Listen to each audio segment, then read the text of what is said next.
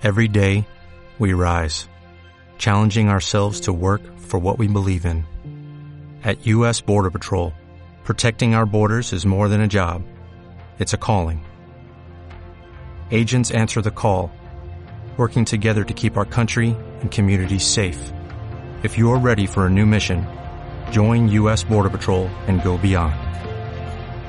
Learn more at cbp.gov/careers. Lo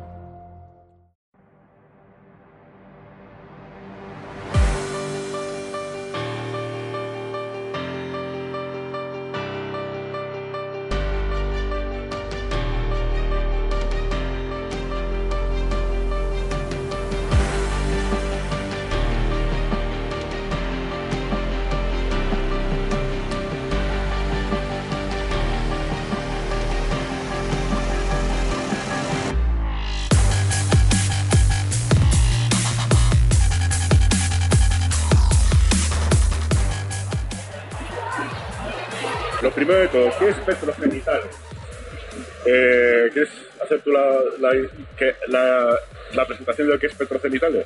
Bueno, Petro- Petrocenitales es, un, es una plataforma que ha reunido a varios grupos, a varias organizaciones que estamos preocupados y damos difusión a todo el problema del pico de la energía, de ese cenit de energía del que, puede, del que puede disponer nuestra civilización y que en nuestra opinión, en opinión de estas organizaciones, pues de- con diferentes enfoques, pensamos que está muy cerca o cerca, según cada uno piense. Bueno, Antonio, continúa. Bueno, pues eh, en este grupo eh, que nos comunicamos a través de correo electrónico, redes sociales o directamente llamándonos unos a otros cuando surja algún tema que nos interesa. Eh, estamos gente que yo creo que conocéis casi todos, que está pues Antonio Turiel, Juan Carlos Barba, que la que presento aquí, que lo tenéis, está Pedro Prieto, Margarita Mediavilla, Carlos de Castro, de Ecologistas en Acción. Eh, hay gente de todas las partes, de, tanto del Estado español como de, de otros países, y bueno, pues eh, nuestras discusiones gi- giran en torno al pico de la energía, sobre todo al pico del petróleo, que sea el, cenit del petróleo. A alguien se le ocurrió que al grupo le llamaba petrocenitales, y bueno, ahí está.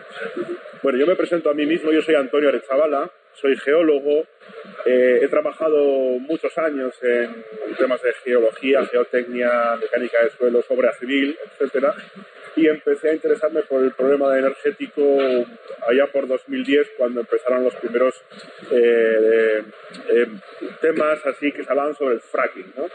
Porque, bueno, pues eh, algunos medios de comunicación me preguntaban, oye, ¿qué es eso de la fractura hidráulica, el shale gas y tal? Y bueno, con esto, pues al, al final acabé eh, participando en las en, la- en los debates que hubo en la en la comunidad de Cantabria eh, sobre sobre la primera ley que se estableció en, el estado anti-fracking y finalmente pues desemboqué a, a encontrarme con todos estos frikis que hoy son mis colegas, ¿no? Y a Juan Carlos Barba que se presente él. Bueno, yo eh, de formación soy farmacéutico, luego me metí en temas de difusión de eh, temas económicos, medioambientales a partir del año 2008, especialmente por el tema de la energía. Y me empecé a preocupar eh, más o menos por la misma época que Antonio, 2000, 2010 aproximadamente.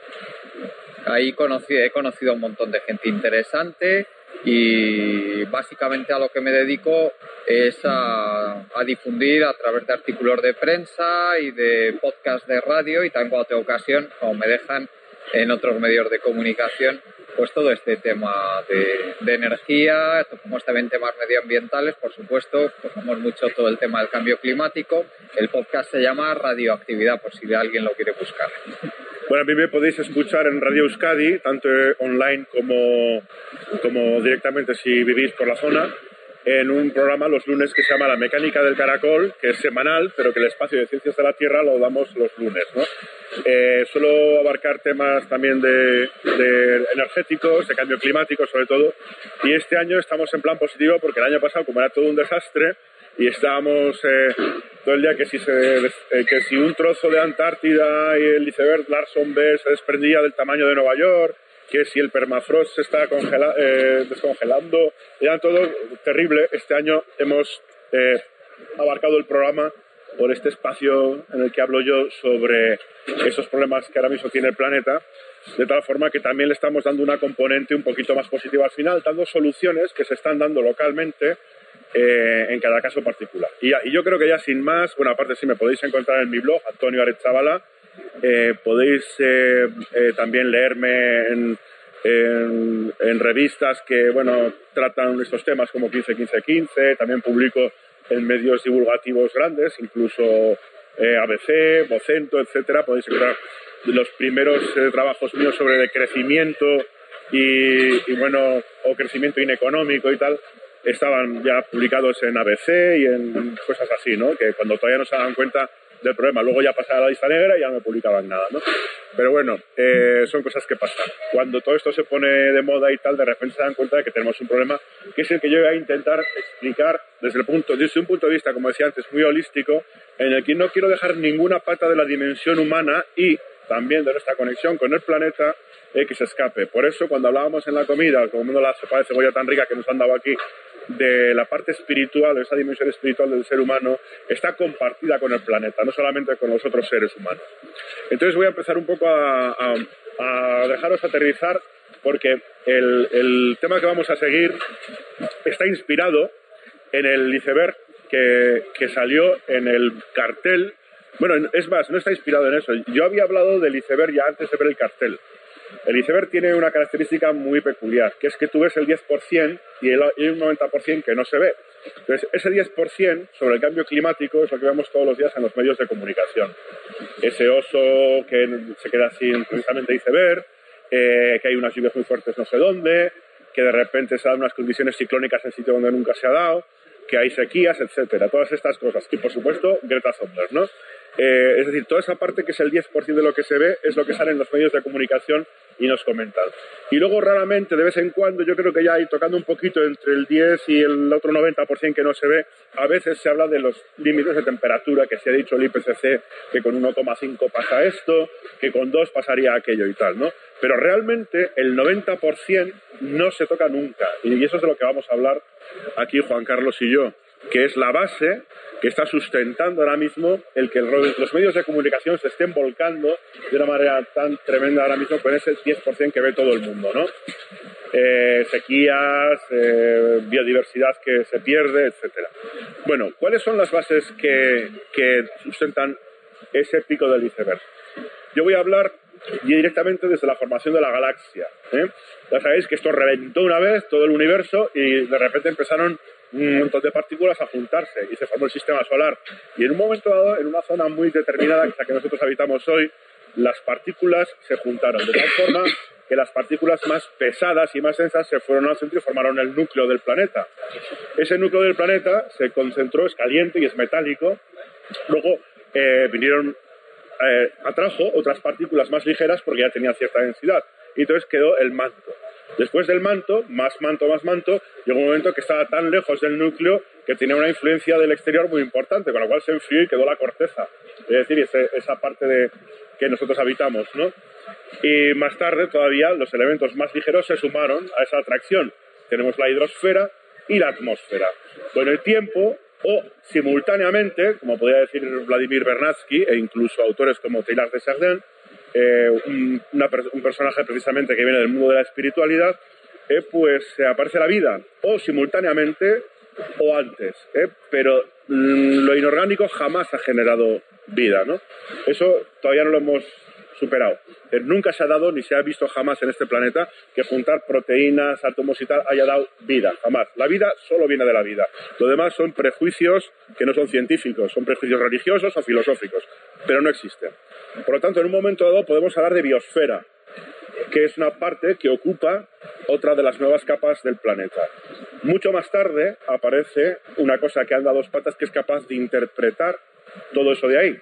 Y dice, anda, pues estos son rocas, estos son no sé qué, llama las cosas por su nombre y adquiere un lenguaje que comunica. No solamente se comunica entre los de su especie, sino que aprende a comunicarse con otras especies. Entonces en ese momento aparece otra esfera que es la esfera del conocimiento, sería la noosfera.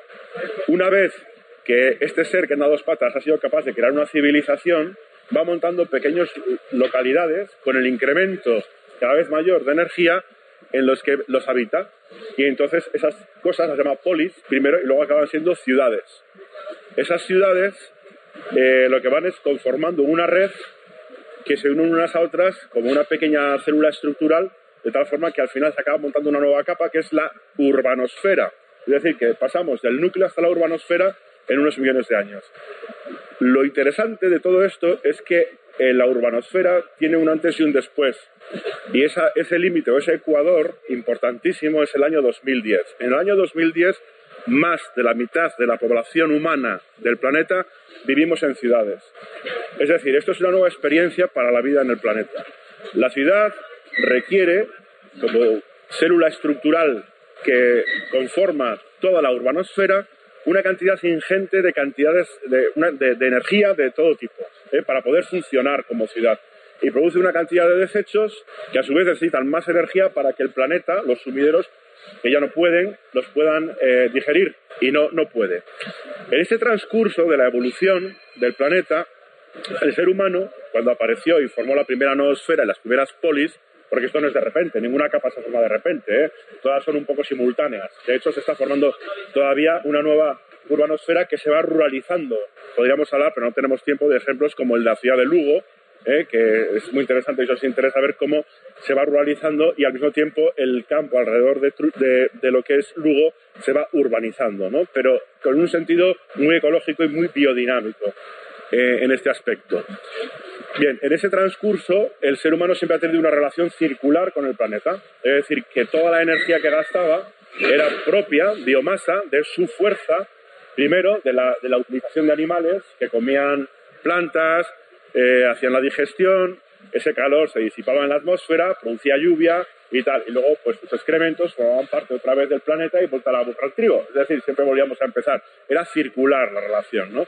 Los esclavos eran biomasa y era una cosa que, pues, eh, iba, eh, digamos, tomando parte de lo que iba la energía que consumía. Así que si vemos en el tiempo cómo ha ido aumentando el consumo de energía desde hace 5.000 años, por ejemplo, hasta hoy, vemos que bueno, pues tenemos primero una capa de biomasa que no ha dejado de, que no ha dejado de, funcionar. ¿no? Aquí estarían los animales, estaría el sol, estaría también eh, lo que es las, lo que llamamos irrenovables, es decir, lo que ha utilizado el ser humano a través de las mulas que mueven, por ejemplo, molinos, etcétera. Todo eso siempre vuelve otra vez al, al, al, planeta ¿eh? y, y, y, siempre es una cosa de, de salir. ¿no? Más tarde, con el tiempo, hay eh, aquí, bueno, hubo un momento más o menos por el mitad, a mitad del siglo XIX que parte de la biomasa es un hito muy importante, que es parte de la biomasa prácticamente desaparece, que fue cuando utilizábamos el aceite de ballena y de repente nos cargamos todas las ballenas del mundo, ¿no? Y entonces, bueno, pues prácticamente el 90% de las ballenas del planeta desaparecieron y todo el mundo pensaba que se acaba el mundo porque, bueno, no se podía iluminar Londres, ni París, ni utilizar una, un, recurso renovable que se había acabado con él. ¿no? Así que de repente, milagro, aparece una cosa industrial que se llama carbón y esto empieza a subir de una manera increíble. Y aquí se produce la revolución industrial. Justo, justo en el momento en el que acabamos con las ballenas, em, entra el carbón. ¿Vale? Un poco más adelante, con la máquina de vapor y la nueva tecnología, ya casi casi en, en principios del siglo XX, entra el petróleo. Más tarde entra el gas. Luego entra el uranio y ahora entran las renovables. Pero si os fijáis, aquí ya estamos en el año 2019, si os fijáis en este incremento brutal del consumo de energía, hay, hay un... Hay un hay una cosa muy curiosa. Nunca dejó de haber esclavos y ahora mismo tenemos el mayor número de esclavos de la historia de este planeta. Es decir, la biomasa, a través de la esclavitud, sin llamarse esclavitud, está en talleres de Tailandia trabajando por miseria ¿eh? y, en fin, bueno. Otra cosa, eh, ninguna fuente de energía descubierta para pasar de las aproximadamente 700 o 800 calorías que consumía un ser humano hace tanto tiempo a las casi 3.000 que consume hoy per cápita, y somos 7.500 millones de, seres, esto eh, nunca dejó de, funcionar. Es decir, que ahora muchos economistas os hablarán de que las nuevas renovables, que es una miseria, aproximadamente viene a ser el 4, el 5, eh, depende del país, pero estamos hablando de un ahora mismo vamos a ponerle un 10%, o si queréis un 86, 14, 86 no renovable, 14 renovable ¿eh? de, de todo lo que se está utilizando ahora mismo en el planeta. Bien, eh, nunca, se, nunca sustituyeron. De hecho, las nuevas renovables no han venido a sustituir nada. ¿De acuerdo? Vale, entonces, ¿cuándo se rompió esa relación circular? Pues con la primera entrada del carbón. ¿Qué pasó ahí? Y hasta entonces, digamos que aunque esto sea circular, aquí hay una rotura completamente de nuestra relación con el planeta. Todo aquello que pasaba a formar parte de nuestros eh, procesos industriales, agricultura, eh, hogar, transporte, etcétera, era siempre renovable. Pero al entrar el carbón, pasó que entró un factor no renovable. Así que se rompió esa relación circular. El problema está que hemos llegado a tener que esto es ahora mismo el 14 y esto es el 80 y tantos por ciento. Así que ahora mismo nuestra civilización funciona sobre todo en una relación, si queréis, 90-10 eh, de algo que no es renovable. Pero claro, una cosa no renovable, por definición, es finita, se acaba. Por lo tanto, toda esta cosa del cambio climático que viene con una fuerza increíble y que es provocada por la quema de ingentes cantidades de combustibles fósiles desde hace 200 años, ¿eh? no es porque vamos a ser guays y vamos a parar el carro y entonces estamos cambiando el clima, estamos contaminando el medio que garantiza nuestra propia existencia, etc. No es por eso, es porque las grandes empresas que se han lucrado hasta ahora con los combustibles fósiles se han dado cuenta de que se acababa. ¿Por qué? Pues porque el proceso de extracción de cualquier recurso no renovable tiene un límite. Esto es como cuando vas a coger manzanas y tú coges primero las gordas, las buenas, con vistosas y están cerca. Pero llega un momento que ya no te quedan. Entonces tienes que poner una escalera para coger las que están muy arriba, y es muy costoso, son feas, tienen gusanos y las habías dejado para lo último. Aquí es como explotamos los yacimientos minerales, los yacimientos energéticos y todos los yacimientos. Hoy nos encontramos con un declive ya. Esto ya empezamos a hacer aquí, o estamos en una especie de meseta y pronto tendremos una versión económica que impide crecer, porque la relación del PIB ha seguido también este camino. ¿De acuerdo? Esto ya se lo dejo a Juan Carlos, que va a explicar eh, directamente en la parte que yo desemboco, en la economía y en la parte social y política que corresponde a toda esta evolución del ser humano. Muy bien, pues desde luego un privilegio estar aquí con Antonio, faltaría más, y, y desde luego pues muchas gracias a la gente de Petrocenitales que me, ha, que me ha permitido también estar aquí en representación del grupo. La verdad es que la, la gente que está en, en, Petrocenitales son la mayoría científicos, tienen un, un nivel impresionante, tenéis un nivel impresionante y bueno, a mí... Eh... Bueno, qué mejor, qué mejor eh, tema de emergencia climática que en unas condiciones así, ¿no? Sí, desde luego. Estamos aquí va a salir la carpa volando. En plena borrasca en, en, este otoño-invierno madrileño. Bueno, nos encontramos, os preguntaréis en qué punto nos encontramos ahora eh, de la lucha contra el cambio climático. Hemos pasado de un punto en el que el enfrentamiento era entre negacionistas y las personas que decíamos que existe este cambio climático y que era un problema muy grave, a un punto en que en, los medios de comunicación casi todos están ya aceptando que existe el cambio climático y que supone un problema más o menos grave excepto en las redes sociales que todavía los negacionistas tienen bastante peso. Os voy a contar una anécdota. Esta mañana estaba con un viejo amigo de incluso de las luchas de, antes del 15M y me que aquí a la gente más joven el 15M ya le parece casi la prehistoria. Estoy viendo aquí gente que tiene poco más de 20, pues si erais preadolescentes cuando el 15M. Pues este, este viejo amigo me decía, oye Juan Carlos, porque él, él, no tiene mucho que ver con todo esto. Dice, pero esto del cambio climático es verdad o no. Entonces, claro, yo me he quedado eh, hablando con él, eh, me he quedado pensando y digo, pero a ver, Miguel Ángel, esto que me estás diciendo, ¿dónde lo has escuchado? Que no es verdad. Y me dice, y me dice, pues eso es lo que se lee en las redes sociales, efectivamente. Ahora mismo la pelea entre negacionistas y quienes, y quienes desde luego decimos que, el cambio climático de origen, eh, de origen humano es una realidad científica que no se puede negar, el nivel de consenso pues está prácticamente para que os hagáis una idea, a defender si la Tierra es redonda o es plana, ese es el nivel que hay más o menos ahora mismo de certeza científica, pues todavía los negacionistas en las redes siguen teniendo fuerza. Sin embargo, vemos que en los grandes medios de comunicación el debate prácticamente ha desaparecido ya. Ya todo el mundo acepta que es una realidad y que el origen es humano. Este movimiento se ha producido hace muy poquito. Entonces ahora mismo la lucha la tenemos en varias esferas. La tenemos la primera esfera es la de la gravedad de las consecuencias del cambio climático. Hay quien dice que este, este cambio, el cambio climático va a producir consecuencias más graves, muy graves, nosotros los de petrocenitales estamos ahí, en ese, en ese punto, y gente que dice que no, que ahí hay buena parte de los economistas neoclásicos que están aquí, tenemos la curva de daño de Northhaus, quien quiera mirarlo, pues lo busque. Northhaus es uno de los economistas neoclásicos más importantes que hay ahora mismo y él ha establecido una curva de daño en que dice que en función del aumento de las temperaturas bajaría más o menos el Producto Interior Bruto.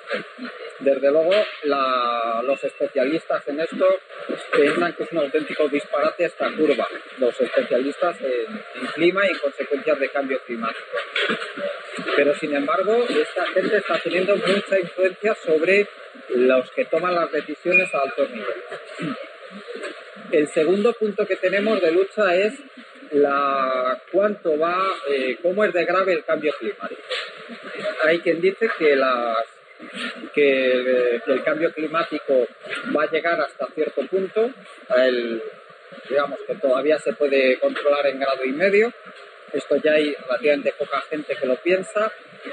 Y hay quien dice que el cambio climático vamos a entrar en una serie de bucles de realimentación positiva y que probablemente sea muy difícil que lo paremos a no ser que se tomen medidas drásticas y que podría llegar, si no se toman esas medidas drásticas, pues muy probablemente por encima de 6 grados centígrados. Y el, y el, tercer, y el tercer ámbito de lucha que tenemos ahora mismo es en qué medidas hay que, eh, hay que tomar para controlar el cambio climático. Que ahí, que ahí desde, es de lo que yo sobre todo voy a hablar y que para mí es lo más importante. ¿A qué, ¿A qué nos referimos con las medidas que hay que tomar para, para luchar contra el cambio climático? Pues ahí estamos hablando desde gente como el ejército norteamericano o gente que ya ha aceptado que existe el cambio climático, que puede estar en los partidos conservadores de la mayor parte de Europa. Aquí tendríamos a toda la gente del ámbito del Partido Popular, Ciudadanos, incluso una pequeña parte del PSOE también estaría ahí.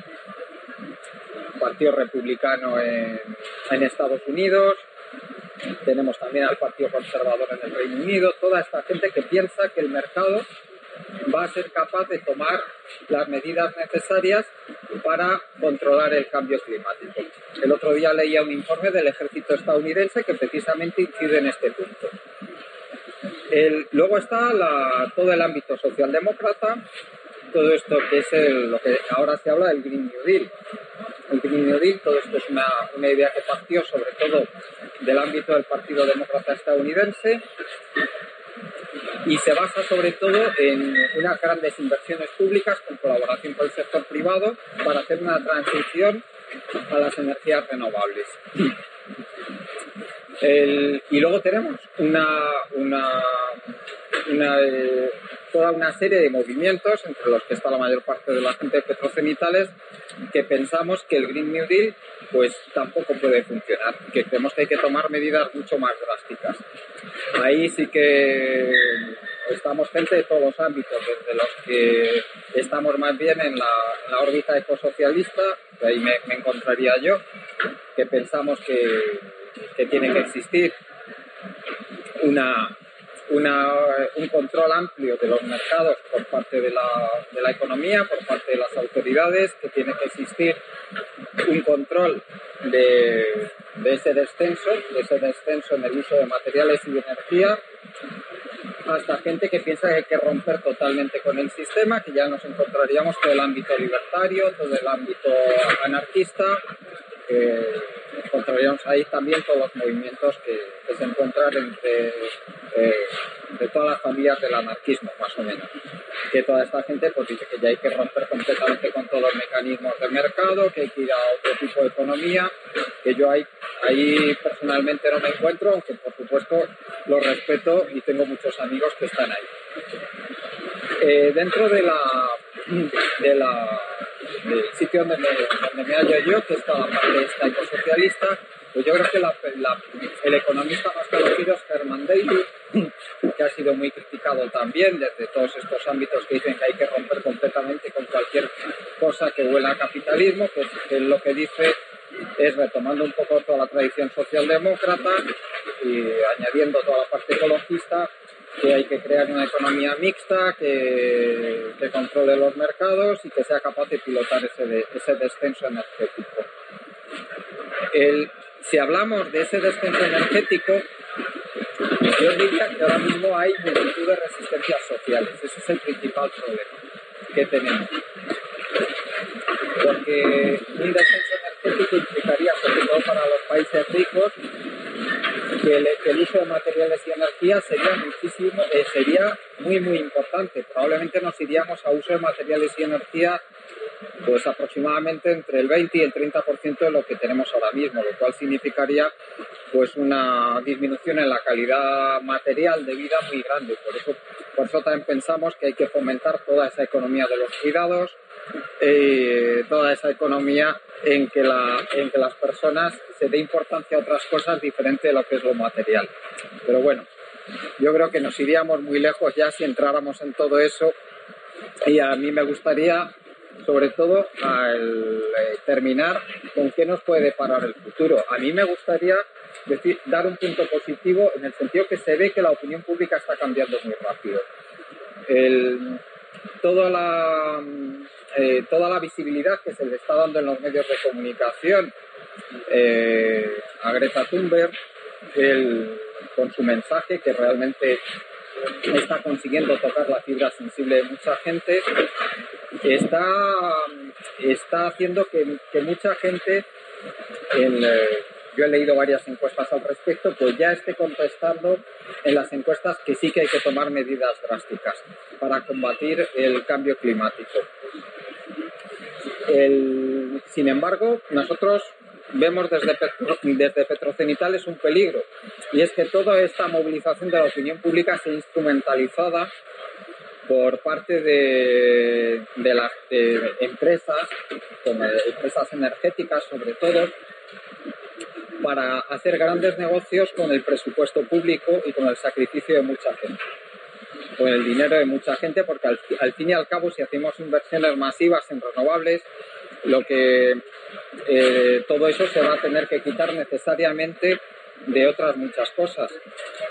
Y pensamos también nosotros desde, el, desde nuestro grupo de petrocenitales que las limitaciones de las, de las renovables son muy grandes como para sustituir de, como para sustituir a las energías fósiles y, cons y que consigamos seguir manteniendo toda esa dinámica de crecimiento que es lo que, lo que dice la gente del Green New Deal. Nosotros creemos que eso lo único que va a hacer es agravar aún más el problema, que si bien lo puede camuflar durante a lo mejor unos años o incluso en el mejor de los casos unas décadas, finalmente el problema va a aflorar con mucha más virulencia cuando se vea que chocamos con esos, con esos límites que las renovables no son capaces de, de cubrir. A largo plazo, para mí el peor problema que afrontamos es la carencia de una visión intergeneracional del eh, cuando, cuando se ve a la gente tan joven en las manifestaciones diciendo qué clase de mundo nos estáis dejando, tienen toda la razón, tenéis toda la razón. ¿Por qué? Porque no solo es el mundo que estamos dejando a la gente que ya ha nacido, sino el mundo que vamos a dejar a la gente que todavía no ha nacido. A largo plazo, la civilización industrial, tal como la tenemos, es una obviedad eso es casi una perogrullada que no es sostenible, porque la, la economía está lejísimo de ser circular y una economía circular basada en el uso que tenemos de materiales y de energía a largo plazo es algo absolutamente evidente que no es sostenible. Eh, con el uso de materiales y de energía que tenemos, lo único que conseguiremos es que el mundo que vayamos a dejar a la gente que venga dos, tres, cuatro generaciones por detrás vaya a ser sucesiva, vaya a ser cada vez peor. Entonces, la única manera que nosotros pensamos que, se puede dejar un mundo mejor a las generaciones que vengan después es pilotar de, la manera más ordenada posible un descenso en el uso de materiales y de energía que sea mm, pues realmente drástico. Hace poquito la propia ONU, que no estoy hablando precisamente de, un grupo de frikis anarcocomunistas que haya por ahí, ni nada por el estilo, la propia ONU ha dicho que para conseguir evitar lo peor de los efectos del cambio climático habría que, tendría que haber un descenso de emisiones de más del 7% anual. Un descenso en las emisiones de gases de efecto invernadero de más del 7% anual. Eso evidentemente significa prácticamente un colapso de la economía, tal y como lo vemos. O sea, eh, para que os hagáis una idea, durante eh, la gran recesión, la que vivimos entre los años 2007 y 2009, si no me equivoco, el descenso en las emisiones fue en torno al 8%, corrígeme si me equivoco, Antonio. Y no, menos, menos. Menos del 8 incluso. Y estamos hablando de eso todos los años, un año tras otro. Ya estamos hablando de una gran recesión, un año sumado al año siguiente, sumado al año siguiente. Esto que puede parecer un desastre es la única manera de garantizar que el mundo de las generaciones venideras, e incluso de los que sois jóvenes que lo vais a, que lo vais a sufrir, yo, supongo que cuando ya empecemos a ver los peor de los efectos del cambio climático, si somos un poco longevos lo, lo veremos, pero desde luego los que sois jóvenes tenéis la garantía de que lo vais a ver y lo vais a sufrir. Pues lo peor de las consecuencias del cambio climático, la única manera de evitarlo es, hacer desde ya esto, que se tendría que haber empezado a hacer hace ya mucho. Ya no estamos en tiempo de conservar un mundo tal y como lo hemos conocido hasta ahora. Lo más que estamos a tiempo es de, de minimizar los daños que ya hemos producido para que no sean todavía más graves. Y eh, partiendo de esa base, nuestro grupo pues eh, ponemos nuestro granito de arena eh, en las pequeñas plataformas que tenemos para hablar y para difundir, como esta misma, para tratar de que la conciencia de la sociedad vaya siendo cada vez un poquito mejor. Y ya no me voy a enrollar más, Antonio. Bueno, yo simplemente añadir lo que ha dicho Juan Carlos. Por ejemplo, solamente dos veces en la historia eh, nosotros tuvimos un descenso del PIB acorde con un descenso de las emisiones de gases de efecto invernadero. ¿Por qué va ligado? Si sube el PIB, suben los gases de efecto invernadero porque se están quemando cosas. es que el ser humano hasta ahora solo sabe quemar. No ha hecho nada más que quemar desde plantas de aceite de ballena, petróleo, carbón, uranio, lo que sea, quemar. No sabemos hacer otra cosa. Eh, realmente solo pasó dos veces. Una fue la, crisis de 1929 que bajó menos de un 4%, y otra fue la Segunda Guerra Mundial, que también bajó menos un, poco más de un 4%. Y si ahora realmente la ONU dice que hay que bajar un 7%, imaginaos que todos los años tendríamos que introducir un bajón en nuestra economía aproximadamente como una crisis de 1929 y una, y una Segunda Guerra Mundial juntas, todos los años. ¿eh? Y con eso podríamos volver quizá a una situación anterior a la de los 410 partículas por millón eh, que tenemos ahora mismo en la atmósfera. Pero me gustaría centrarme en ese aspecto que os dije antes de ese año 2010. Esa nueva experiencia para la vida en el planeta. Ese Ecuador a partir del cual más de la mitad de la población ya vivimos en ciudades. Pasa una cosa terrible. Es justo en el momento del auge de las eh, extracciones no convencionales de combustible fósil. Es decir, cuando aparece el fracking, empezamos a quemar porquerías como las arenas bituminosas, etc. Entonces me gustaría introduciros al concepto de tasa de retorno energético, que es muy importante para entender por qué desde el año 2010 hemos lanzado a la atmósfera y a la hidrosfera, es decir, a nuestros dos basureros favoritos, la mayor mierda que jamás se ha producido en la historia de este planeta. Y es precisamente por la caída de las tasas de retorno energético. Esto es lo de las manzanas. Imaginaos la energía que yo tengo que gastar en manzanas para coger manzanas. ¿eh? Pues imaginaos la energía que yo tengo que sacar, por ejemplo, de barril de petróleo para sacar barriles de petróleo, ¿no? ¿Os acordáis de los años 30 del siglo XX, cuando había esas eh, películas tipo gigante, que todos eran millonarios en Texas, porque pinchaban así y de repente salían montones de barriles. Bueno, pues el pinchar así es gastar energía, porque obviamente cada vez que tú quieres procurarte energía tienes que gastar energía. ¿no? Es decir, una leona cuando tiene que mantener a los, a los bebés, un organismo tiene que gastar una energía que le devuelva por lo menos el doble. En el caso de que tienes unos cachorros, hasta cuatro veces más. Si no, no lo mantienes. O sea, la carrera que tú te echas para comer a la gacela es una unidad energética. Bueno, pues te tiene que devolver por lo menos cuatro carreras, ¿no? De, detrás de la gacela. Si no, no mantienes a la, a la especie. Exactamente pasa igual con una sociedad. Una sociedad necesita tener un aporte constante de energía. Por eso nosotros hablamos tantísimo de energía. En aquella época, con un barril, hablo de los años 30 del siglo XX, con un barril de petróleo podíamos extraer 100 barriles de petróleo, con lo cual 99 de esa energía neta se derivaban para hacer hospitales, para hacer el bienestar social, museos, universidades, etcétera. Pero que ha pasado que con el tiempo esas manzanas ya no estaban tan cerca y llegamos al año 2010 en el que nos encontramos con 1 a 15, 1 a 16. Hoy estamos en 1 a 13, 14, 12, depende de los autores que consultes. Y realmente las energías renovables no nos van a proporcionar más de 1 a 5 o 1 a 10, ¿no? Entonces, la historia es, ¿dónde ponemos la línea a partir de la cual nosotros podemos mantener una sociedad tecnológica e industrial tal cual conocemos, de móvil, de tecnológica en, en el sentido de la industria 4.0 y tal? Pues hay varios autores, unos hablan de 1 a 5, 1 a 10, etc. El caso es que esa tasa de retorno está cayendo. Por lo tanto, en nuestra carrera desesperada para procurar energía al medio, al medio en el que vivimos, nos hemos puesto a extraer como locos. Y el mejor ejemplo que lo tenéis es Estados Unidos, que ha llegado a producir casi, o no, igual, eh, barriles de una porquería que es café americano, porque es un petróleo muy ligero y muy malo, eh, con el fracking. Pero a base de qué? a base de, multiplicar por 3.000 las, las excavaciones o las perforaciones que se hacen en Arabia Saudita. Es decir, ¿qué, ¿qué está haciendo? Está gastando una cantidad ingente de energía en sacar energía, con lo cual hay una cantidad ingente de gases de efecto invernadero que se van a la atmósfera, pero que no repercuten para hospitales, no repercuten para nada, porque realmente la energía neta del fracking es bajísima y hay pozos en los que es uno a uno. Ni siquiera estamos hablando de un recurso energético, estamos hablando de un sumidero energético. Estamos perforando por perforar. Y diréis, un economista diría, este tío es tonto, ¿qué chorrada está diciendo? Eso no es ningún negocio. Claro, siempre y cuando no esté avalado por una burbuja, ¿eh? por unas inversiones a futuro que van a pagar las generaciones que vendrán. ¿De acuerdo? O sea, tú te, estás procurando, te has comido lo de los abuelos y te estás comiendo lo de los nietos. ¿A base de qué? a base de llenar la atmósfera de CO2 y otros gases de efecto invernadero. De ahí viene el problema más gordo del cambio climático que ha estado en los últimos años. En esa carrera desesperada, que no sé si habéis leído Alicia en el País de las Maravillas, ¿eh? de la, Reina Roja, que cada vez tiene que ir más deprisa para mantenerse en el mismo sitio.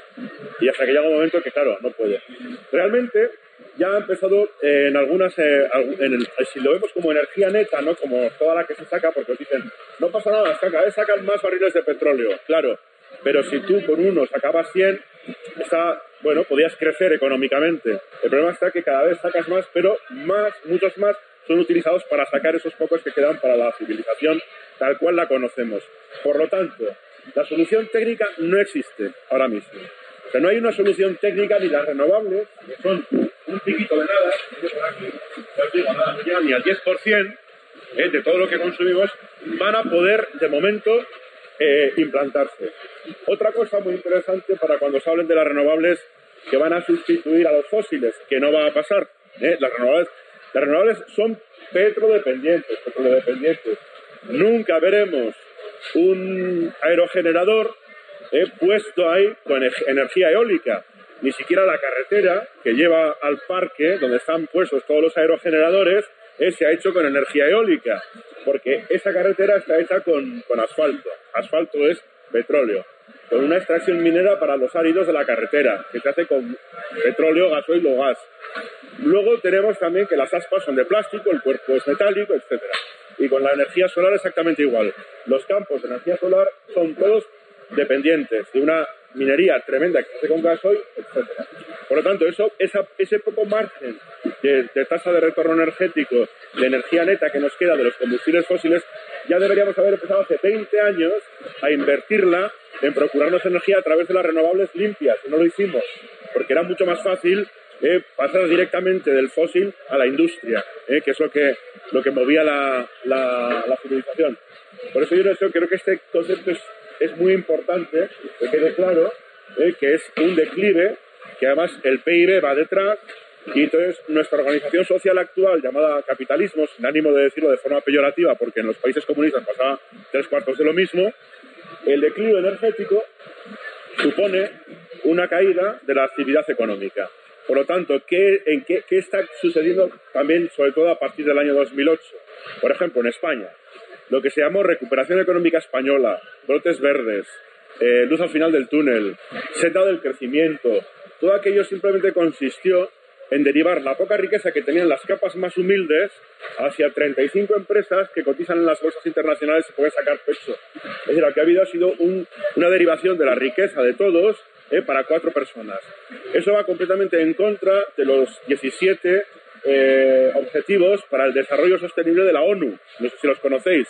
Los 17 ODS. Es una cosa que en 2015 la, la Organización de Naciones Unidas dijo para todos los países que formaban parte de ella. Bueno, pues la primera es acabar con la pobreza. Bueno, pues hemos ido así. Acabar con las desigualdades, también así. Es decir, que en el año 2020 España va a tener que rendir cuentas de lo que había pasado después de, lo, de las, del, digamos, la auditoría que se va a hacer eh, sobre respecto de cómo hemos ido cumpliendo los objetivos para el desarrollo sostenible de la ONU de 2015. Y hemos ido al revés, porque lo que hemos conseguido ha sido un país con una pobreza severa del 6%, cerca del 6% y pico 6%, un país que tiene casi un 30% de gente que está viviendo en, el, en, el, en, condiciones de exclusión social eh, eh, y, y, unas pocas eh, ahora mismo, y cuatro personas, cuatro personas tienen la misma riqueza que los 15 millones de pobres, que son Amancio Ortega, su hija, Roy, el de Mercadona y yo. Entre los cuatro tenemos todo el dinero que tienen 15 millones de personas, para que os hagáis una idea de lo al, revés que hemos ido, ¿no? Bueno, es la media. Luego no me pidáis, ¿eh? Sí, me, gustaría también eh, dos conceptos que son muy importantes. El primero es el, de el papel de la tecnología. Se nos dice, la tecnología va a conseguir encontrar algo para solucionar este problema. Bueno, a mí no me gusta ser aguafiestas, pero lo tengo que ser. O sea, eh, ahora mismo estamos viviendo una situación en la que la inversión en investigación y desarrollo está aumentando a nivel mundial a tasas aproximadamente del 7% anual. Y sin embargo, lo que los economistas llamamos la productividad de los factores está aumentando a tasas del 1% cualquiera puede entender que eso no es una situación sostenible y que eso a largo plazo tiene que llegar a un límite. Bueno, pues ese largo plazo está mucho más cerca de lo que muchos se piensan. Según las proyecciones que se hagan, está aproximadamente entre el año 2050 y en el caso más, más optimista de todos estaría en el año 2090 que ese sería el punto en el que ya la tecnología no daría más de sí para mejorar la eficiencia de los procesos, la eficiencia de la tecnología. Eso son matemáticas y eso no tiene vuelta de hoja. Además es una, eso está, siendo una tendencia desde hace ya varias décadas. Eso también implica que lo que se nos dice de la desmaterialización de la economía, es decir, que vamos a ser capaces de generar PIB sin gastar materiales o gastando muy pocos materiales y muy poca energía, también es mentira, porque también depende de ese proceso de mejora de los procesos tecnológicos que tiene ya fecha de caducidad.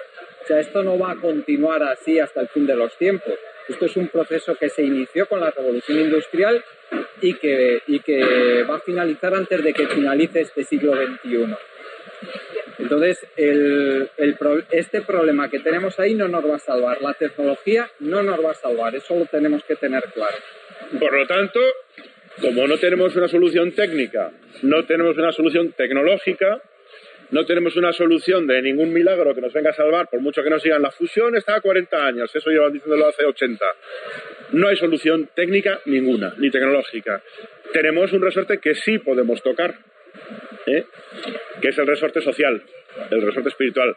Cambiar la organización social y realmente vamos a ser mucho más felices. Y ahí soy súper optimista en ese sentido. Es que además nos va a venir hasta bien. Es decir, sustituir tanto jueguecito online por jugar al parchís y tener más contacto humano nos va a venir muy bien. Antes comentábamos, hablando en la comida, el papel del individualismo y el egoísmo que jugaron los combustibles fósiles. El ser humano individualista, egoísta, de gran ciudad, como el que podemos tener cualquiera de nosotros en una gran ciudad como aquí, solo fue posible gracias a la, a la introducción y a la rotura de nuestra relación circular con el planeta, como os comenté antes. Si no se hubiese dado, las civilizaciones y todas las sociedades previas a nosotros tenían un concepto muy, muy importante de lo que es el bien común y el trabajo en común, porque una y una suman más que dos ¿eh? en, una comunidad.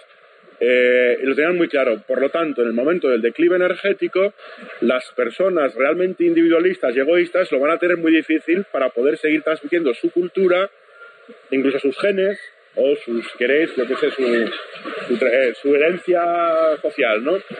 De tal forma que las personas que realmente sepan trabajar en común, sepan trabajar en, grupo y sepan eh, lo que es el apoyo mutuo de verdad, esos tienen el futuro labrado y además van a tener más probabilidades de reproducirse. Por lo tanto, está claro que esta anomalía llamada combustibles fósiles, que fue una anomalía de, imaginaos, la historia tiene 5.000 años, ¿eh? ¿eh? antes de los 5.000 años no hay nada escrito. Eh, hablamos de que nuestros cuerpos se empezaron a diseñar hace 300.000 años.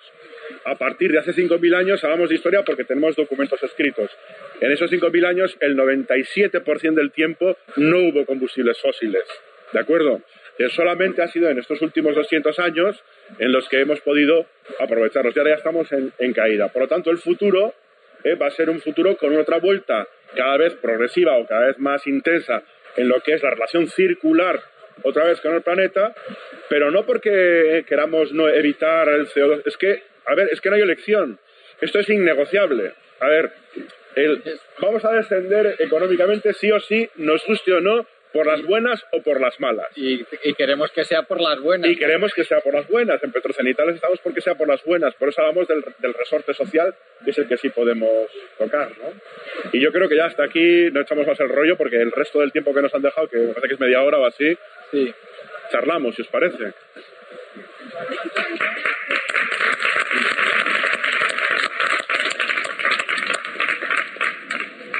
Venga, venga. Bueno, me gustaría agradecer el simple hecho de que estemos aquí todos con esa ideas. Y bueno, me gustaría contaros algunas preocupaciones que tengo. Yo soy ingeniero de materiales y decidí hacer algo un poco atrevido, que meterme en un máster de economía circular, lo cual, pues algunos sabemos que tiene cosas interesantes y otras que no lo son tanto. Entonces, hay algunas cosas que me preocupan de lo que estoy estudiando y se han hablado justo ahora aquí y por mencionarla sería quizás la fe la tecnología que se menciona y se habla, y otra la tasa de retorno energético. Creo que se nos olvida realmente lo importante que es la energía. Entonces, realmente yo estoy dedicado a estudiar y a entender y quería saber vuestra opinión sobre este término que es economía circular y si creéis que se podría extraer las cosas interesantes de la economía circular las cosas interesantes de la tasa de retorno energético, las cosas interesantes de una visión decrecentista, es decir, por si no nos gusta la palabra quizás suficiente, suficiente, y la ética. no sé si creéis... un momentito ya no, y ahora, me, y ahora si quieres, es que me gustaría aquí me gustaría introducir el concepto de, eh, de Tanatia.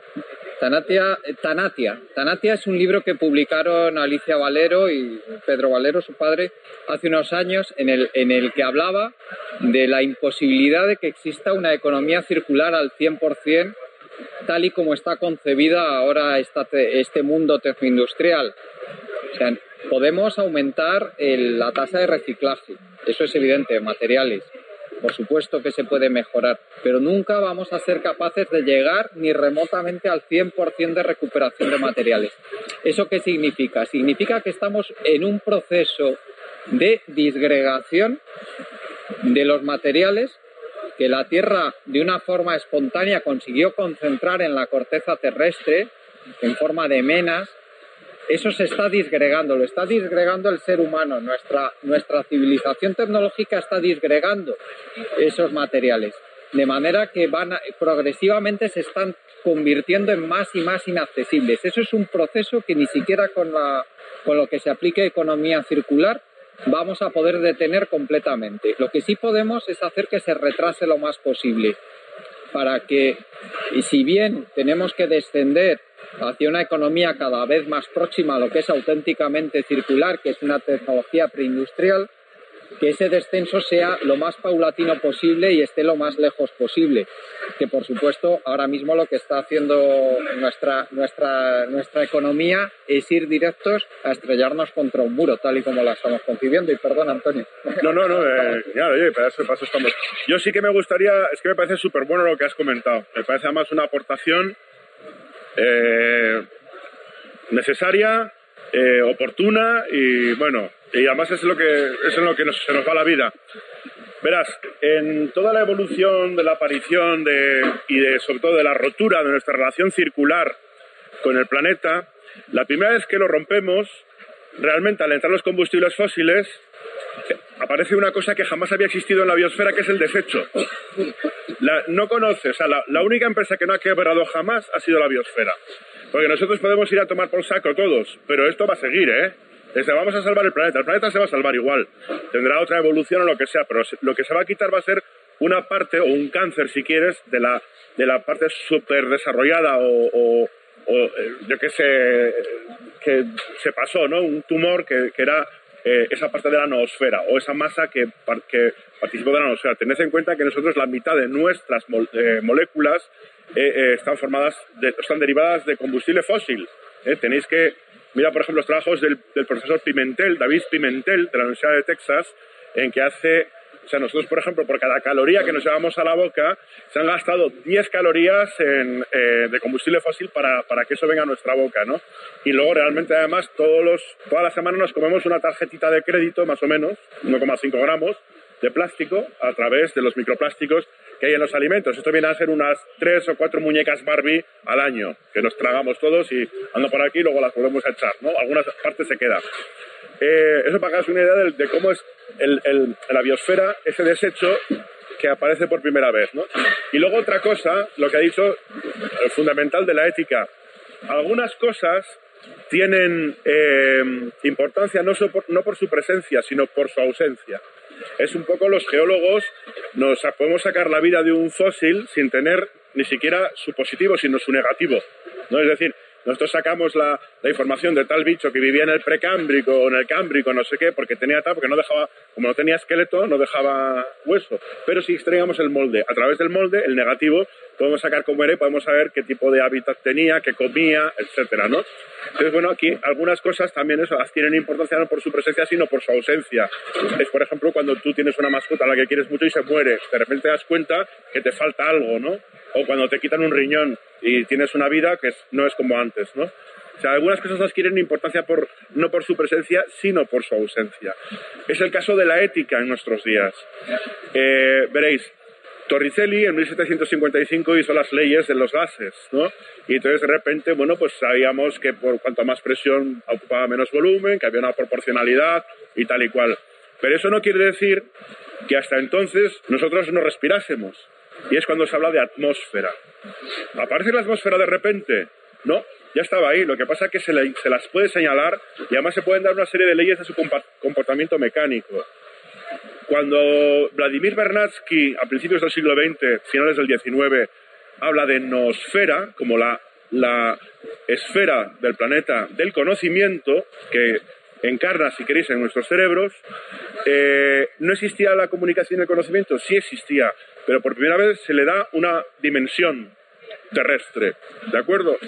Por lo tanto, yo confío en que esta eticosfera que se está formando a la par que la ciudad se desparra hacia el campo y se van perdiendo realmente las fronteras de lo que abstractamente nosotros separamos como medio natural y medio humano, de tal forma que no, eh, nuestra vida no puede eh, concebirse como una guerra con el medio natural, así que no podemos eh, eh, digamos, entrar en una guerra en que en algún momento el uno acabe con el otro, el otro con el uno. Es decir, no podemos considerar que nos, o acabamos nosotros con el medio natural o el medio natural acaba con nosotros. ¿no?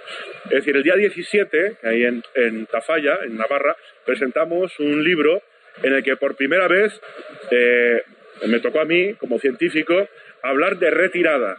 De retirada no como una derrota, sino como una acción a tener en cuenta, pues porque era eh, reflexiva. Retirada me refiero aquellas zonas que hemos eh, conquistado, zonas, por ejemplo, llanuras de inundación, primeras líneas de costa, etcétera. Tú y tú a los políticos ahora, oye, que hay un tío por ahí que dice que hay que retirarse.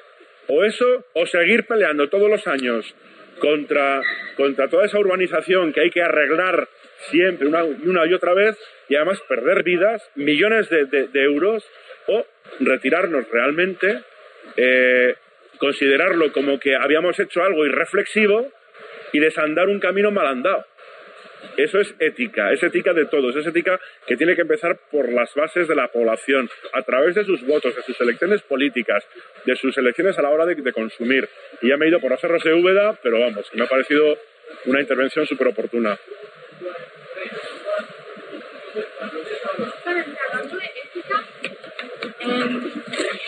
Hay ya herramientas que o están ya o están en creación a nivel legal y a nivel económica de, de, conservación, de reflexión sobre la ética y que tendría algún poder real de aplicarse a la esfera internacional, ¿no?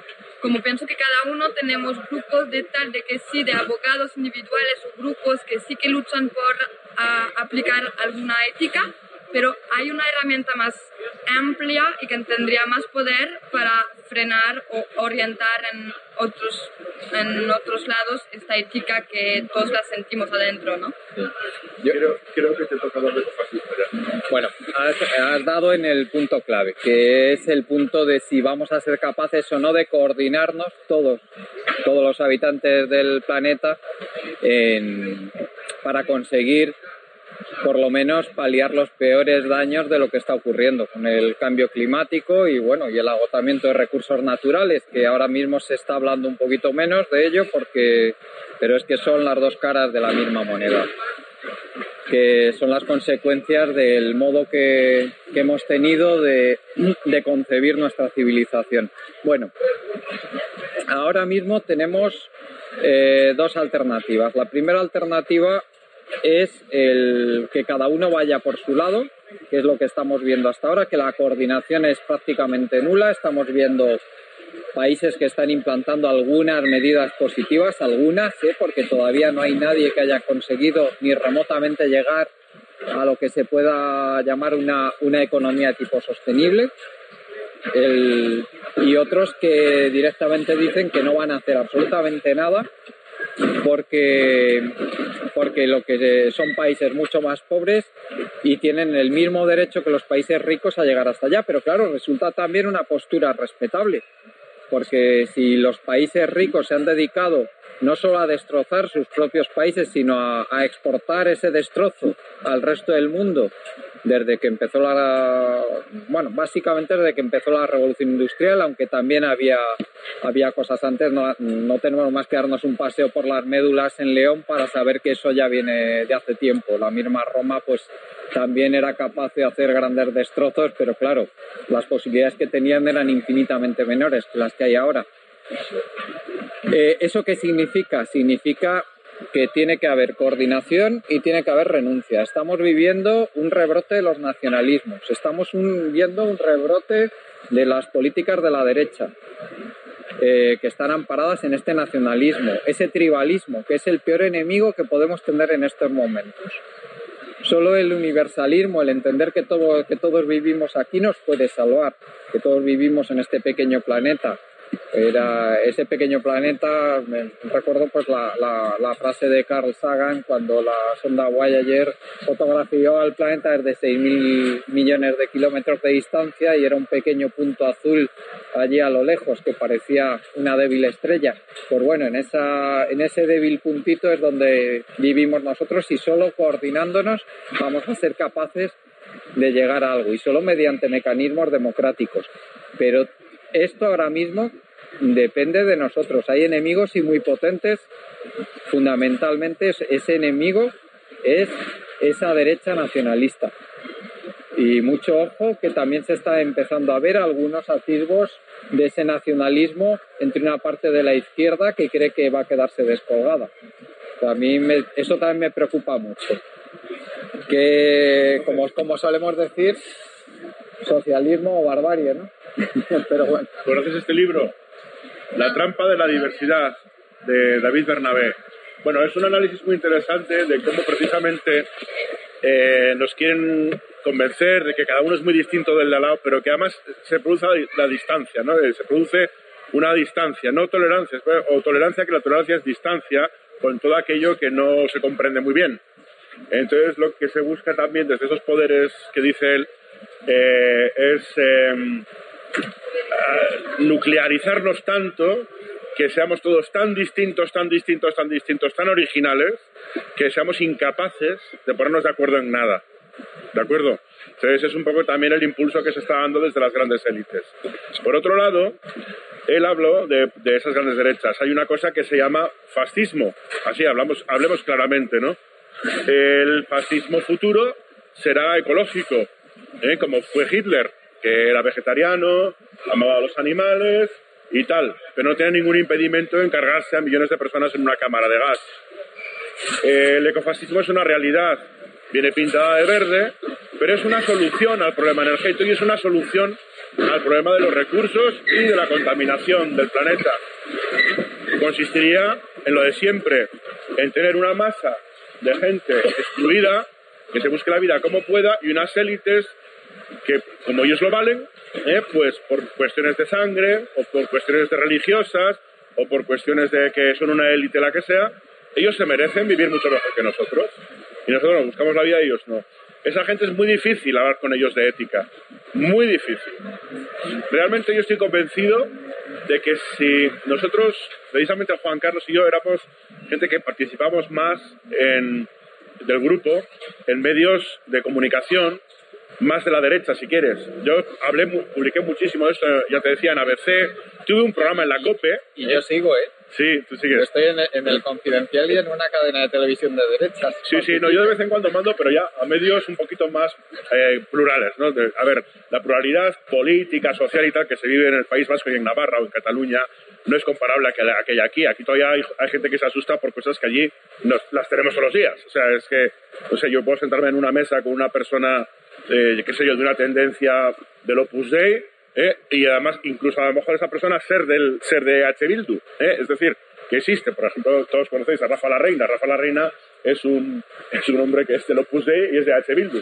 Bueno, pues oye, él apoya una, una política antiestatal más centralizada en Euskal Herria y tal, pero bueno, con unas ideas eh, que tiene que ver con el Opus Dei. En fin, bueno, son cosas que pasan, ¿no?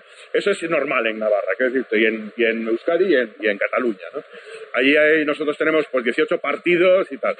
Bueno, pues eh, este problema del, del ecofascismo eh, lo hemos hablado porque en aquella época que, que, hablábamos tanto a los medios de comunicación de derechas y tal, nos llamaban apocalípticos, agoreros. De hecho, a mí me costó una expulsión de mi universidad ser tan abierto. Pero bueno, me vino muy bien, ¿eh? Eso hay cosas que te vienen muy bien en la vida. Eh, yo trabajaba en la Universidad de Opus Dei. Eh, bueno, em, y sin embargo, pues luego también hacíamos lo mismo con las izquierdas.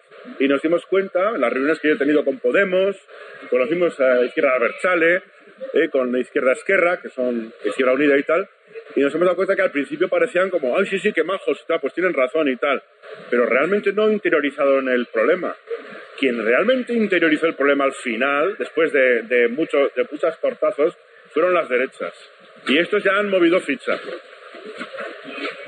Ojo, esa gente es consciente del problema, es consciente de la transición que viene sí o sí, es consciente de que es innegociable y es consciente de que tenemos un problema medioambiental cojonudo en la atmósfera y ha tomado, ha tomado medidas. Ha, ha, llevado todo el espectro político a la ultraderecha. Ha creado un partido con logotipo verde, que yo no sabemos hasta qué punto, de que apoya cosas tradicionales como la caza, los toros y tal y cual, y que ya están ahí y que tiene además 54 representantes en, las, en, en, nuestro Congreso. Por lo tanto, te quiero decir que cuidado, porque no son tontos, es decir, que funcionan bien y no tienen ética. Su ética es yo primero y los demás ya veremos. Quería, quería preguntaros un poco a raíz de esto también acerca de la propuesta ecosocialista que hacéis y, y bueno, justo con lo que acabáis de terminar, o sea, aquí nos encontramos ante esta situación innegable y tal y cual, eh, que las derechas no es que se hayan preparado ahora, es que las derechas se llevan preparando desde, desde que tienen conciencia de clase, que es desde antes que nosotras, y vuelve a salir el tema de la, de la lucha de clase. Eh, o sea, las, la, la, las élites económico-políticas ya tienen planeado cuál es el futuro sistema verde con el que van a tenernos a todas bien cogidas y con el que nos van a tener a todas esclavizadas, pero tal y como nos tienen hoy en día, porque hoy en día no hay una, no hay, o sea, hoy en día la, la, la sociedad, esta sociedad que, de la que esperamos que vote de una manera ética y que se preocupe por por su ecosistema y por la gente que en él viven, esta sociedad es la misma que está permitiendo hoy en día que empresas nacionales como Iberdrola, Endesa, Gas Natural, todas estas, estén masacrando personas en otros puntos del planeta, sabiéndolo y, y pasando completamente del tema. Ese es el problema que yo veo a, a las alternativas ecosocialistas, que no hay, bueno, y luego ya si hablamos de los representantes políticos que acaban alcanzando el poder y que acaban haciendo las mismas basuras que hacen las derechas en el gobierno, entonces yo ahí es cuando me planteo, ¿cómo narices, cómo, cómo mierdas hacemos para capturar el poder del Estado e intentar que este Estado sea un Estado buenista que vaya a distribuir la riqueza, que vaya a, crear una revolución cultural en la que las personas empiecen a tomarse en cuenta las unas a las otras y a las que empecemos a funcionar de manera comunitaria, porque yo hoy en día que de verdad que no lo veo. Para mí la propuesta libertaria, aunque a veces también peca de, poca, de poca, no sé, de, restarle la fuerza que el Estado hoy en día tiene, pero sinceramente es que ya hoy en día es que yo no veo, no, no veo que vaya a venir un cambio democrático de la sociedad. Más que nada porque es que porque no está sucediendo y porque lleva sin suceder ¿Cuántos años? No, es que no ha pasado nunca. O sea, nos enfrentamos a un cambio que no ha existido jamás. Va a ser la primera vez que el cambio sea planetario, que sea global y que no tenga precedentes de ningún tipo. Lo que sí sabemos es, solo lo único de lo que tenemos certeza es que la economía basada en la libre demanda, o sea, en el libre mercado de oferta y demanda, basado en la quema de combustibles fósiles, se acabó y se acabó para siempre. Lo que no sabemos es lo que viene.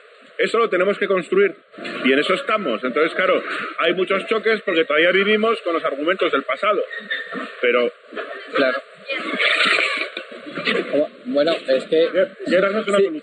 si me permites, Voy a, voy a hacer un... Un que decía, pero es verdad que ya hace dos veces que... Ahí la crítica de Manuel Casada a las izquierdas. Sí, sí, pero bueno, eh, si me permites una pequeña broma, es la oportunidad de demostrar si realmente hay algún ser inteligente sobre el planeta. Vale, pero ahí sí que yo... Perdona. El tema que yo veo central, bueno, estoy intentando recuperar lo que se estaba hablando antes y bueno, se está siguiendo hablando de política, ¿no? Entonces, si la política tanto de derechas como de izquierdas es partidista, son, atiende a los, a los intereses de la globalización, tanto una como otra, con diferentes herramientas y se van turnando para hacer una cosa y se dedican a competir entre ellas. Y ya sabemos que los políticos, estos políticos partidistas, lo único que, que hacen es competir por el poder, no nos queda otra que salir de ese sistema partidista. Si no hacemos una política apartidista, fuera de, la competición cortoplacista, de estar cada cuatro años a ver quién hace las cosas mejor, yo creo que no vamos a seguir eh, con el mismo sistema dando vueltas una vez y otra. Entonces, yo no tengo claro cuál es vuestra posición, me parece que es políticamente correcta, que estáis dentro, ahora estáis en la izquierda, y que la lucha real del pueblo y de lo que estamos hablando, del bien común y de organizarnos para salir de este embrollo tiene que partir de abajo arriba, que la globalización no nos va a permitir dar ese paso, o por lo menos no lo, no lo está poniendo muy difícil, y que, y que, la, y que la diversidad que estáis criticando, que no sé cómo ni me ha quedado un poco claro cómo estáis, desde qué punto de vista criticáis la diversidad, porque yo creo que es la única salida, es eh, que los territorios nos podamos acoplar a los recursos que tenemos, como se ha hecho siempre, que cada territorio localmente relocalice, que se relocalice la economía globalmente para que cada territorio pueda adaptar los recursos que tiene a sus necesidades. Yo creo que eso es básico. La economía de libre mercado es una esclavitud y es mentira y buscar la economía localizada. Entonces, eh, tengo contradicciones con lo que habéis dicho por eso. Yo te, yo, te las, yo te las quito ahora mismo. Nosotros en Pamplona, tú vives en Pamplona, ya hemos empezado lo de abajo. Nosotros tenemos una red de gente de la Universidad Pública de Navarra, gente del, mundo del arte, gente de la calle, gente de, las asociaciones de vecinos y tal, en que nosotros hemos montado ya una, voy a decir, un lobby, si quieres, de, de gente de abajo que quiere uno unas cosas, pero es que en Navarra es muy fácil porque yo ahora mismo puedo coger el teléfono y llamar al vicepresidente, o sea, que o a un parlamentario cualquiera. Somos tanta gente en toda Navarra como el barrio de Vallecas y es muy fácil, nos conocemos todos y tenemos muy buena relación. Yo participo en comisiones parlamentarias, participo en, las estrategias de, por ejemplo, de, de opinión o presentación del Plan Energético Navarra 2030 o la del cambio climático, ¿no? Sin ningún problema. Eh, de hecho, he sido moderador ¿no? con ellos. Conozco cómo piensan los parlamentarios, los representantes de tal. Entonces, lo que les hemos dicho es que nosotros desde abajo, nosotros ya hemos empezado a labrarnos una cosa en red, porque estamos viviendo, precisamente por la caída de la tasa de retorno energético y la caída de, de todos los recursos, una descentralización, desjerarquización, descomplejización y destodo de la, de la sociedad. Entonces, realmente, eh, las políticas que hagan en Madrid estatales me parecen muy bien. Y, por ejemplo, una cosa como Podemos, que Pablo Iglesias estaba muy preocupado en su momento con las broncas que tuvieron en toda España eh, las bases de Podemos de, toda, yo creo que toda la península ibérica, en Pamplona ya ves el espectáculo que dieron, fue deplorable. Bueno, pues esa preocupación que tiene Pablo, Pablo Iglesias, preocúpate de tu Madrid, que es un agujero sin fondo, que como te falten cinco o seis o siete días de, por lo que sea, falla el maraz o, falla, o hay una sequía muy fuerte en Asturias y no tienes un suministro eléctrico importante, pues se te mueren 5.000 personas de diálisis o 40.000 viejecitas que están en tratamiento tal, ¿entiendes? Es decir, te preocúpate de lo tuyo, que ya en Navarra nos vamos preocupando nosotros de lo nuestro. Porque eso va a pasar realmente. Hay esa deslocalización, desglobalización, desjerarquización y descomplejización de todos los procesos. Y ahí viene la cercanía. Sí. Antonio, si me permites, cuando, cuando hablaba Antonio de diversidad, él a lo que se refería es que, a que las personas se identifiquen con los que eh, por determinada circunstancia siente como suyas, como que son de ella y que no se identifique con el resto de la gente. Nosotros lo que hablamos es de que no debe haber, que los valores tienen que ser universales. O sea, eh, eh, no, una globalización de mercancías o de flujo de capitales, sino una globalización de unos valores universales que deberían ser los que respetáramos todos. A eso es a lo que nos referimos. ¿sabes? Yo cuando, cuando hablo lo de Bernabé, Bernabé se refiere a, pues a los hipsters, los no sé cuántos, los góticos, los otros y tal, y no se hablan entre ellos porque tú no eres de mi rollo y tal, ¿no?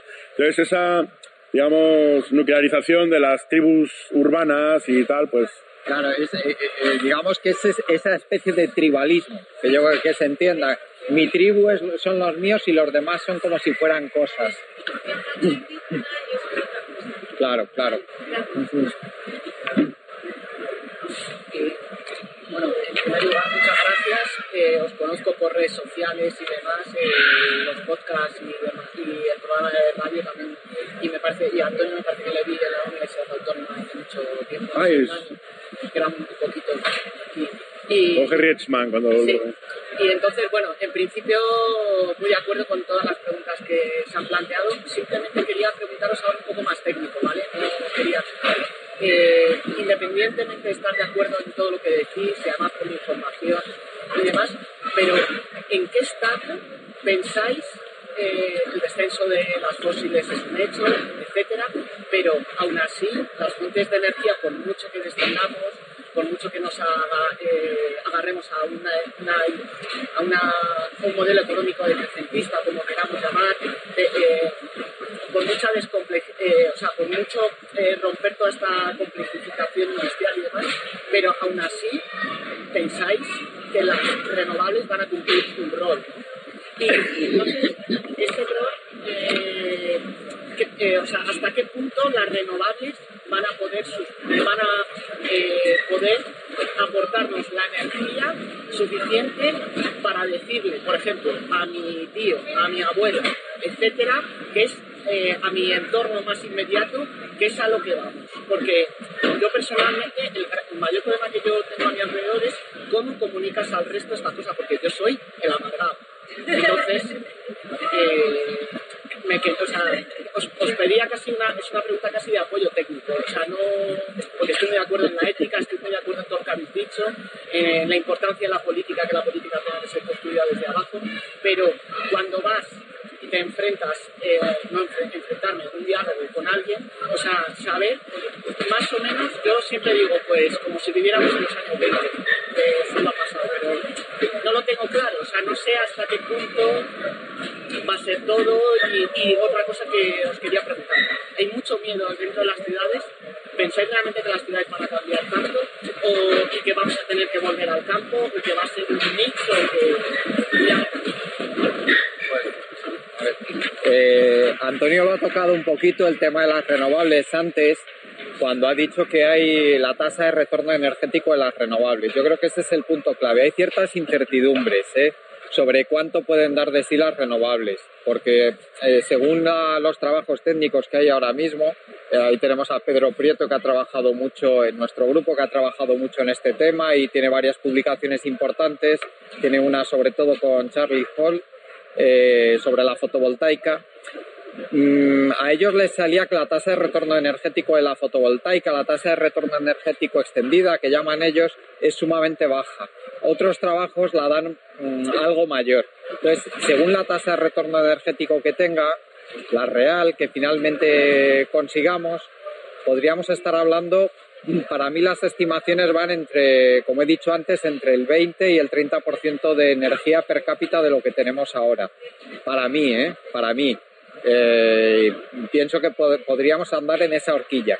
¿Eso qué implicaciones tiene? Las implicaciones que tiene, lógicamente, es que el transporte se vería seriamente limitado, sería el transporte de, por ejemplo, por avión se vería limitado prácticamente a cosas críticas, el transporte por carretera también se vería seriamente limitado.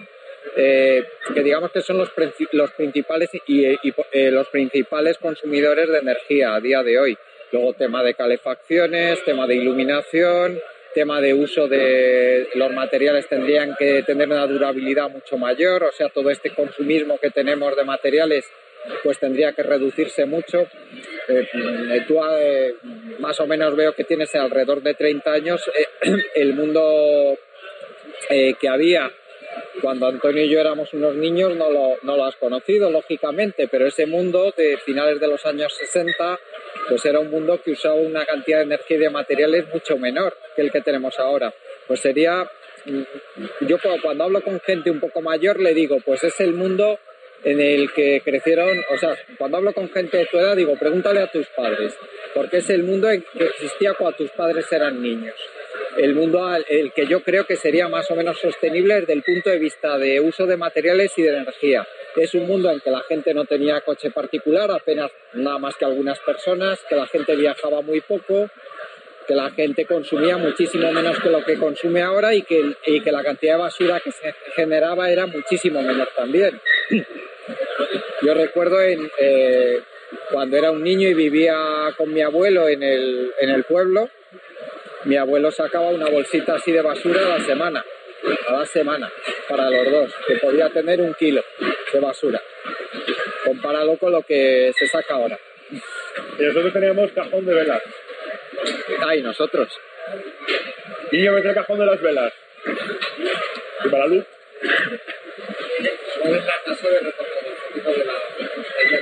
¿Cuál es la bueno, Pe- Pedro creo que encontró, Pedro Prieto encontró, me parece que andaba eh, aproximadamente dos de tasa de retorno energético, es decir, eh, sí, que, que sí, eso, eh, según lo que se sabe a día de hoy, no sería suficiente por sí solo para mantener una civilización compleja. Si, e- si eso es la cifra real. La, la eólica sí que encuentran que es mayor. Pero es que tened en cuenta que el uso de renovables para transporte tiene limitaciones sumamente serias. Entonces, eh, claro, el transporte en un mundo solo renovable sería limitadísimo.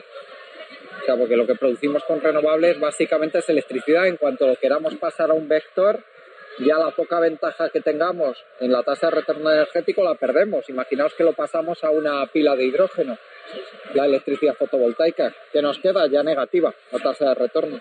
Es decir, sería ya un, un sumidero de energía. Tenemos una renovable muy buena con una tasa de retorno altísima, que es la hidráulica. Sí. Lo que pasa es que la disfrutan algunas comunidades, no todas. Y luego tenemos el problema de que los embalses eh, ya están todos, o sea, ya no queda sitio para hacer más. Es muy poca cantidad de Claro. energía realmente. O sea, eso no daría casi para nada per cápita. Y bueno, entonces ya no tiene ningún sentido pensar que hay, que hay alguna forma de evitar toda esta crisis. Porque, o sea, yo me pongo a pensar, ah, vale, hay que volver a la época de mi madre. ¿Qué hacemos con todo esto? O con todas las necesidades construidas más a esto, ¿no? Entonces, para mí, como, bueno, ya no hay ninguna forma de... Ya no, Eh, soy muy pesimista. eh, Antonio, ¿le contestas tú? o- Bueno, va- vamos a ver. eh, tú misma lo has dicho, necesidades construidas. O sea, las necesidades reales son muy pocas. Son tener un techo, tener abrigo y tener alimentos, básicamente. Y lo del techo no sé si en cinco minutos lo vamos a tener. Eh, sí. Eh, entonces, eh, lo que hay que hay que asumir que esas necesidades construidas van a continuar mientras sigamos adelante con este eh, con este modelo, se van a poder satisfacer, pero también hay que ser conscientes que cuanto más tiempo pase, peor va a ser el futuro y sigamos con este modelo de consumo y con este modo de producción. Pero sí, a largo plazo va a desaparecer. está claro. Oye, pues yo creo que ya nos hemos pasado. Ah, sí. Oye, pues nada, que muchas gracias. Y nada, 你不要这